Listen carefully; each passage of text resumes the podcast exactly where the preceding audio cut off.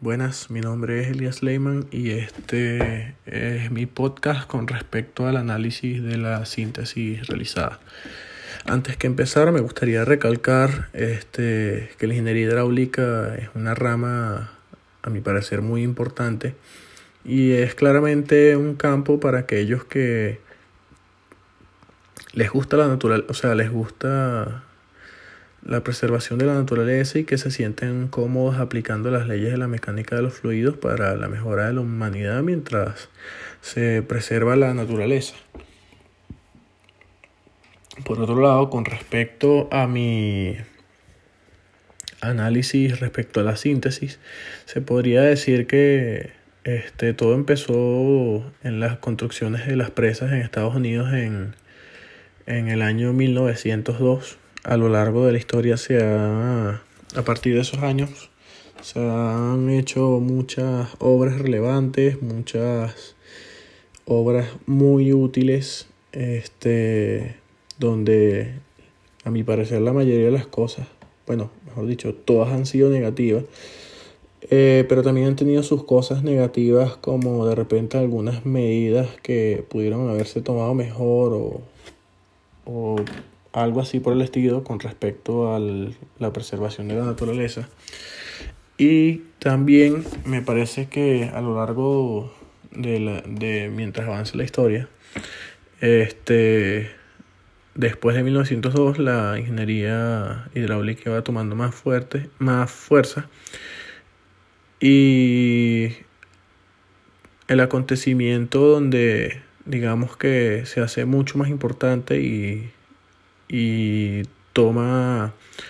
este otro punto de vista es al momento de la publicación de los libros de mecánica de los fluidos para ingenieros hidráulicos de Rose en 1938 y mecánica elemental de los fluidos de Benner en 1940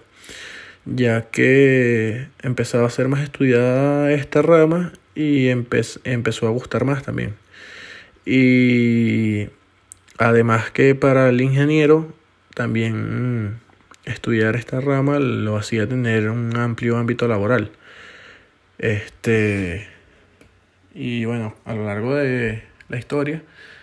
ya ya habían mucho más ya han habido muchos más avances, muchas más obras, etcétera.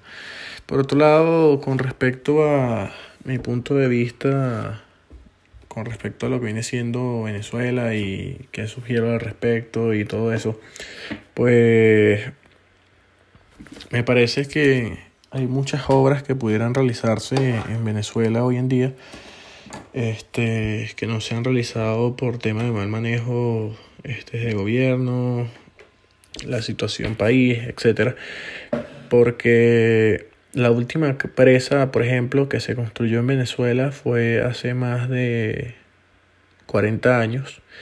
eh, que si no me equivoco fue por Carlos Andrés Pérez, donde esa última presa que se construyó estaba, estaba hecha y estimada para 20 millones de personas y claramente que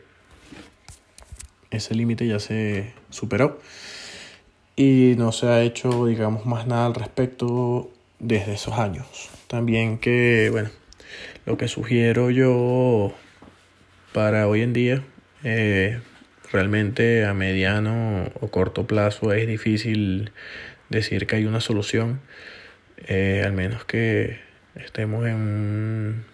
en una cosa que estemos idealizando, pero a largo plazo me parece que la economía del país podría volver a ser la que algún día fue que incluso fuimos una potencia mundial. Eh, y nada, la solución sería un cambio, no sé si un cambio de gobierno, un cambio del manejo del gobierno, mejor dicho. Este, para que así algún día puedan haber de nuevo inversores, gente que crea en este país y así este, puedan retomarse las obras que no se finalizaron, las pocas obras que se iniciaron, mejor dicho. Eh, se puedan realizar las obras que algún día se plantearon y nunca se hicieron, eh, entre otras cosas así.